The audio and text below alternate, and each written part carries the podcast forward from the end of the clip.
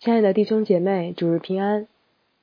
很多年前，一位学习哲学、追求真理的年轻人，因着专业的缘故，接触到了基督教。在此之前，其实已经有不止一位基督徒向他传过福音，但他一直不信。当他进入最高学府，在学术上再次与基督教相遇时，他发觉面对这个信仰。如同隔雾看花，总是不能明白。后来，在一次中美宗教哲学会议上，他向其中一位知名又很热心交流的美国基督教学者请教，问他在还不完全相信的情况下，怎么才能获得一种贴近了解基督教的进路？那位美国学者回答说。最好的方式就是生活在一个敬拜上帝的群体里，你去看上帝在他们身上的工作。后来，这个年轻人就照着那位学者的建议，去到不同的基督徒群体当中，有教会，有学院，在这群人当中，他看到位分大的服侍位分小的，听到一些人生命完全改变的故事。也亲身经历到一种来自陌生人的陌生的爱。终于，他内心中层层怀疑的壁垒一点一点消融了，直到某一刻，他完全的投入了基督的怀抱。信主后，他将自己的所学投入到了基督教经典的出版事业上，以推动属灵阅读来服侍了那个时代。当我听到这个故事时，不禁赞叹那位美国学者的洞见和智慧。也许他今生都没有机会知道，当年他在异国他乡对一个陌生年轻人说的一句话，后来在神的国度以及那片土地上产生了多么深远的影响。这就是福音的大能，而这福音的大能是借着一群蒙恩得救。敬拜上帝的人彰显出来。这个群体究竟有什么特别之处？它与其他社会团体又有什么分别呢？透过今天的这段经文，我们会再次来认识，在耶路撒冷首先领受了圣灵浇灌、受洗归入耶稣基督名下的那群人。我们先来低头祷告。慈爱的、全能的阿爸天父，我们感谢赞美你，感谢你再次召集我们来聆听你的话语，来敬拜你。谢谢你差派你的儿子耶稣基督来到世上，拯救我们的生命，使我们今天得以活在你的里面，你也活在我们的里面。主啊，恳求你再一次来更新我们的生命，以你的话语，以圣灵的大能。来改变我们，陶造我们，好让我们真正的活出一个同盟天朝的群体。听孩子的祷告，奉主耶稣基督的名求，阿门。彼得和约翰在圣殿门口奉耶稣基督的名医好了生来瘸腿之人。这个神迹引发了他们作为使徒第一次单独遭遇逼迫。犹太掌权者恐吓他们，不准他们再奉耶稣的名讲论、教导，却被两位使徒勇敢而坚定的拒绝了。官府碍于群众舆论，因为百姓都为这个瘸了四十多年的人被医好而赞美神，最后无奈之下就把他们给放了。哈利路亚！使徒们在突如其来的逼迫面前。站立住了。可是那些没在现场的弟兄姐妹，他们会做作何反应呢？他们也会像这两位使徒一样勇敢吗？今天的这段经文其实讲的就是教会作为一个整体面对第一次逼迫时的反应。当然，圣经在这里还没有直接用到“教会”这个词，“教会”这个词。要到《使徒行传》的第五章才第一次出现。四章二十三节说：“二人既被释放，就到会友那里去，把祭司长和长老所说的话都告诉他们。会友这个词在圣经中只出现过这一次，它的意思可能跟我们想的不太一样。我们今天说到会友，是指教会成员，但是这里的会友原文的意思是自己人、家人。是指你们彼此相属的那群人。哇，这么说来，我们就得仔细想想了。我有会友吗？谁是我的会友呢？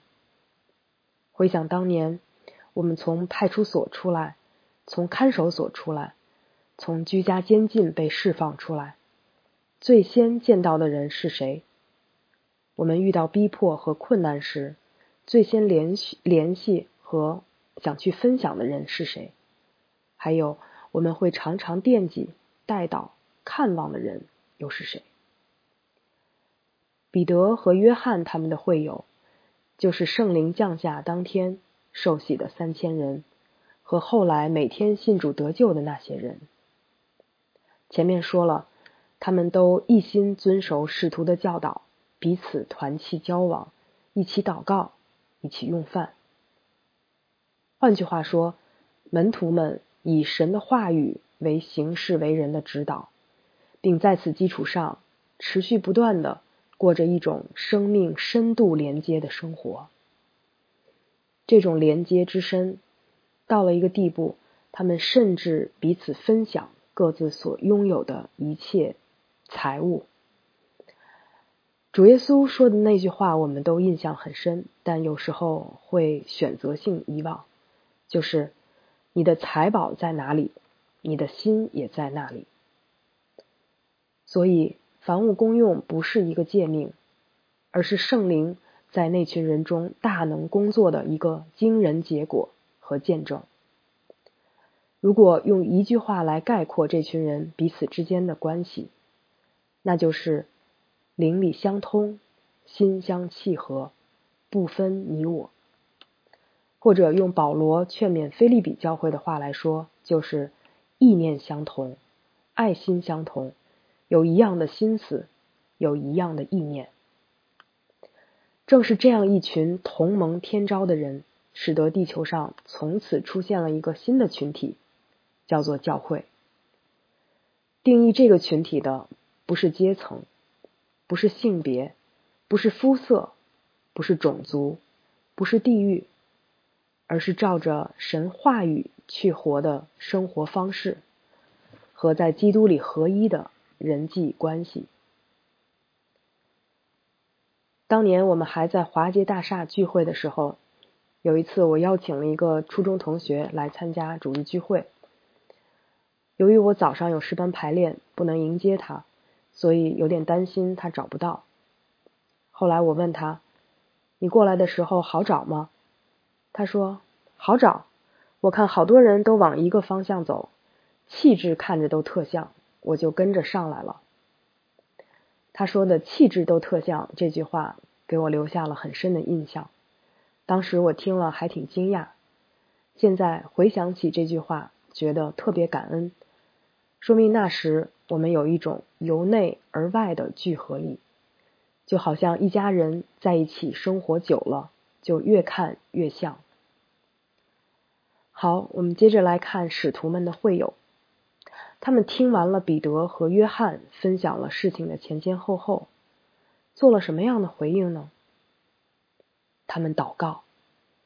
事实上，这段经文主要所记载的就是信徒们祷告的核心内容。他们听见了，就同心合意的高声向神说：“至高的主。”创造天地、海洋和其中一切的主啊！很久以前，你曾借着圣灵，通过你的仆人我们祖先大卫的口说：列国为什么这样愤怒？他们为什么空谋妄想？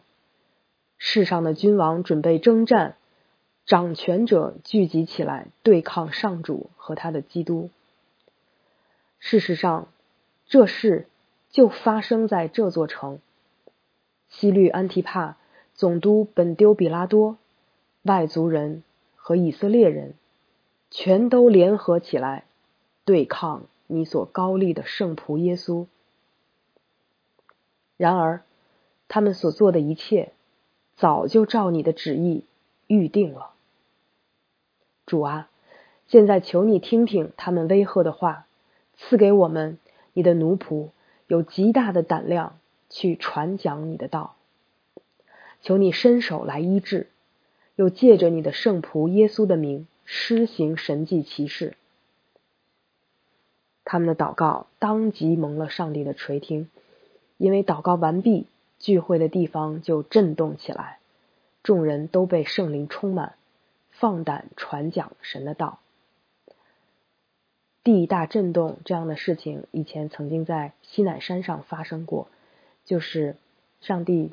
将十诫颁布给借着摩西颁布给以色列人，而这一次，当门徒们这样同心合意、高声的祷告时，正正的祷告在了神的心意之上，连地也聚会的地方也震动，而众人也都被圣灵充满，就照着他们所祈求的开始放胆传讲神的道。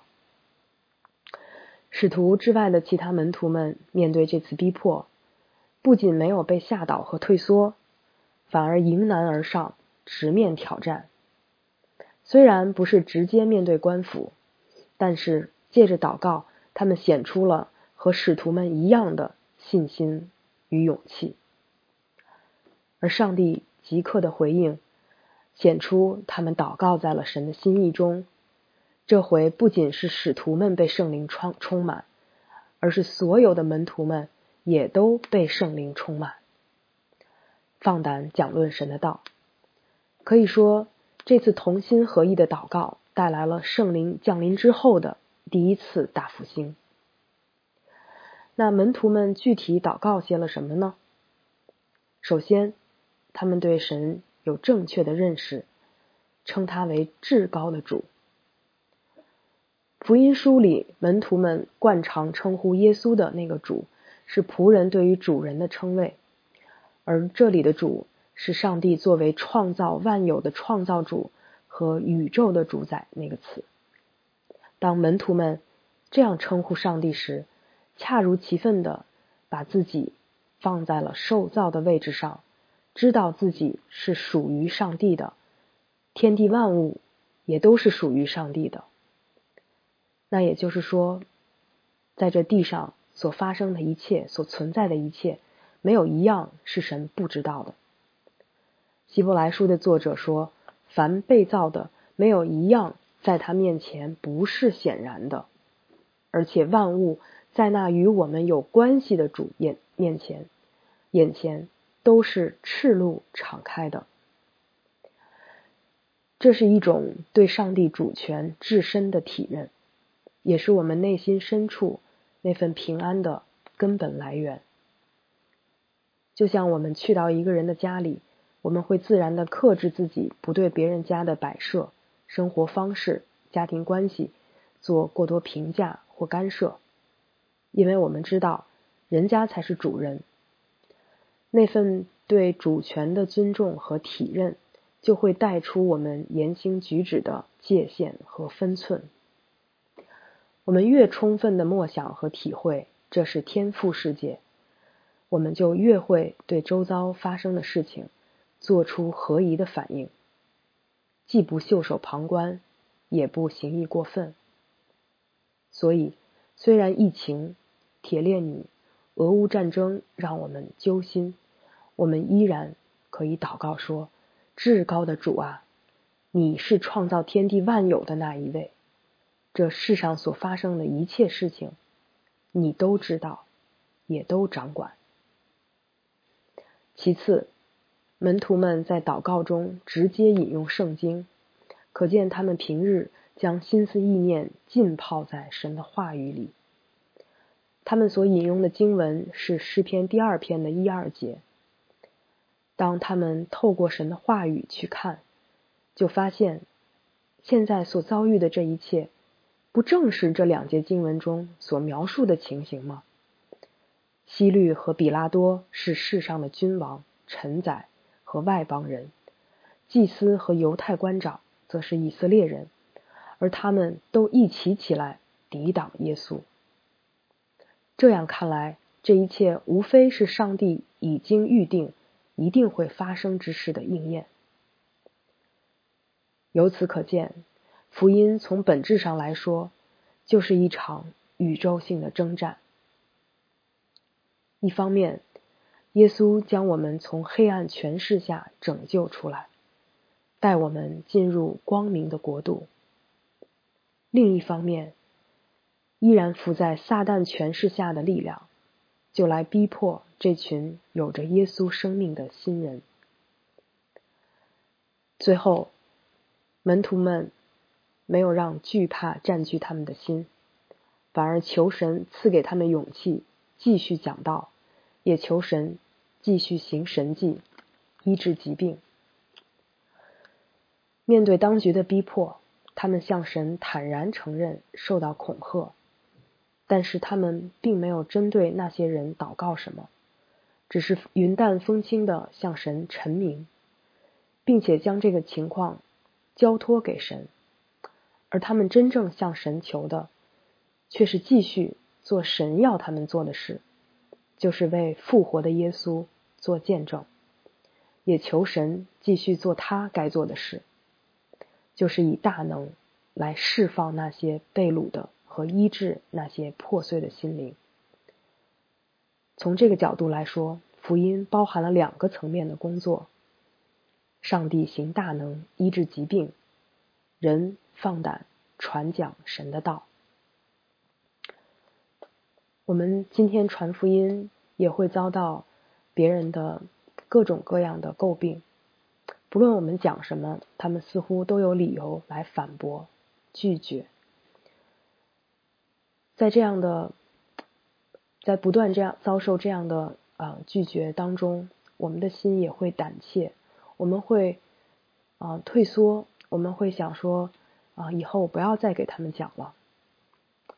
但是从啊，门徒们的这里的祷告来看，当他们面对这样的恐吓、这样的禁令，他们不仅没有退缩，反而迎头啊迎面直面对啊去面对啊，反而更进一步的继续恳求神继续来做工，以及他们也啊按他们所能放胆传讲神的道。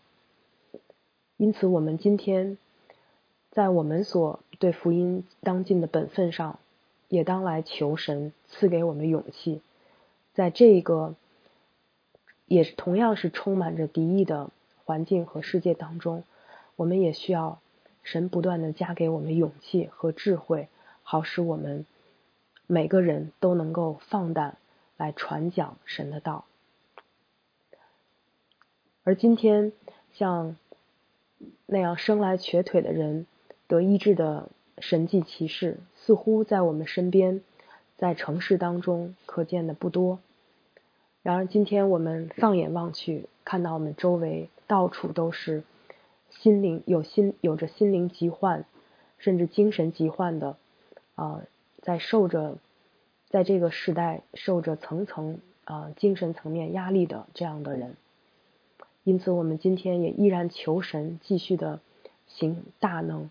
来医治这些忧伤破碎的心灵，而我们也继续也要开口来向人传讲福音。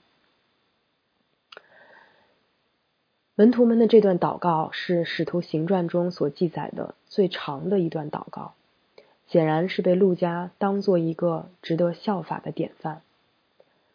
如果从这段内容来总结祷告是什么的话，我想。祷告可以说是在与神和好的关系中，以神的话语来回应、突破人生际遇的现实和自我的局限。门徒们遇到逼迫、求赐勇气的这段祷告，真实的反映了这一点，让我们看到一种不一样的生命状态。当年，耶稣向门徒们预言自己的受难与复活，彼得就拉着他，劝他说：“主啊，万不可如此，这事必不临到你身上。”耶稣听了之后怎么说？他对彼得说：“撒旦，退我后边去吧！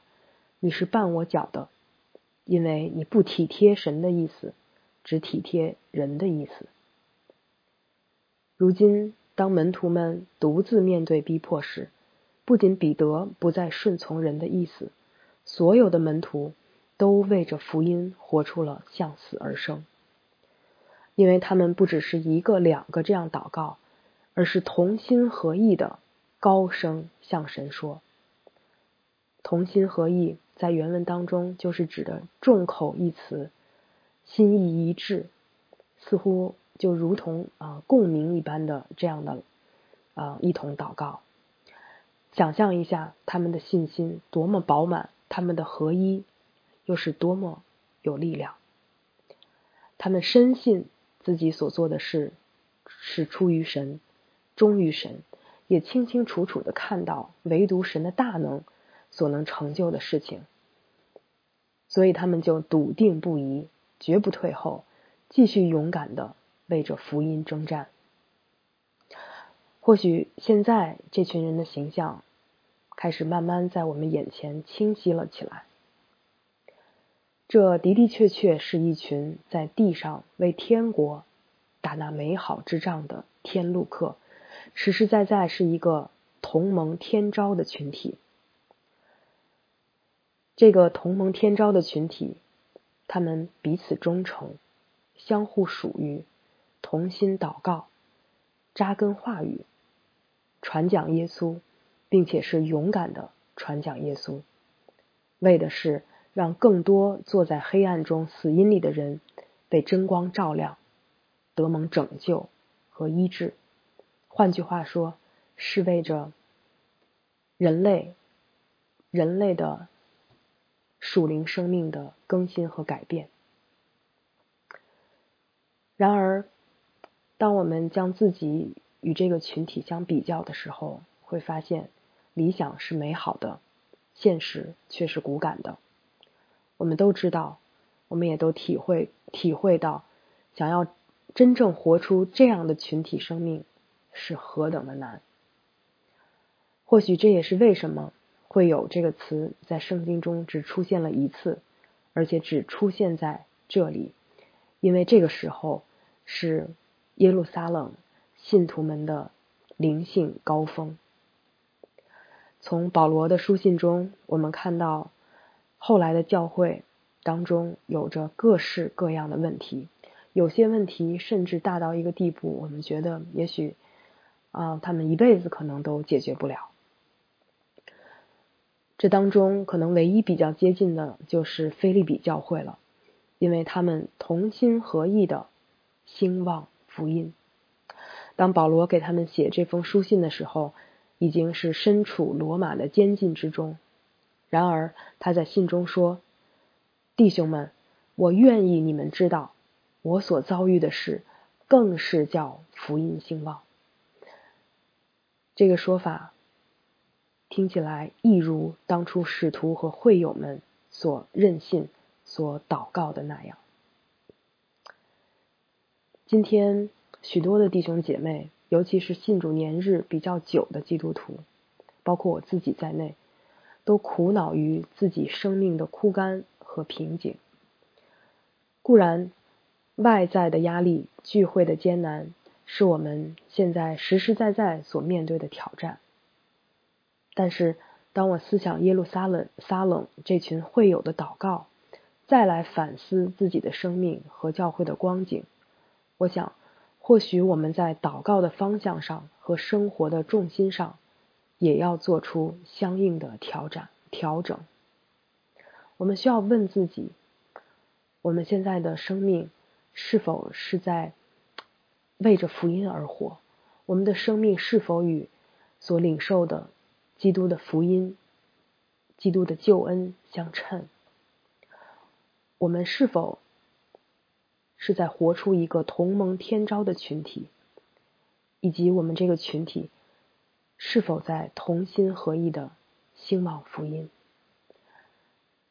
当我们也唯独当我们把生命的焦点重新的汇聚在神的心意之上，对齐在神的心意之上，我想我们的生命才会真正的在才会重新的成为一个对的生命，我们的群体也才会真正的成为一个合神心意的那样的群体。如果我们真的想要在实际的生活当中把我们的信仰活出来，也想真的看到我们的下一代。再继续跟随耶稣基督，那就让我们首先来效法耶路撒冷的初代门徒，让我们在祷告上和他们看齐。唯愿我们，唯愿我们的教会都能够啊，能够再一次的来同心合意的兴旺福音，也让我们每一个弟兄姐妹可以认认真真的为着。福音而活，阿门。我们低头来祷告，慈悲怜悯的阿爸天父，感谢你在耶稣基督里拣选拯救我们每一个。我们每个人的生命都是你用宝血所买赎回来，重价买赎回来的。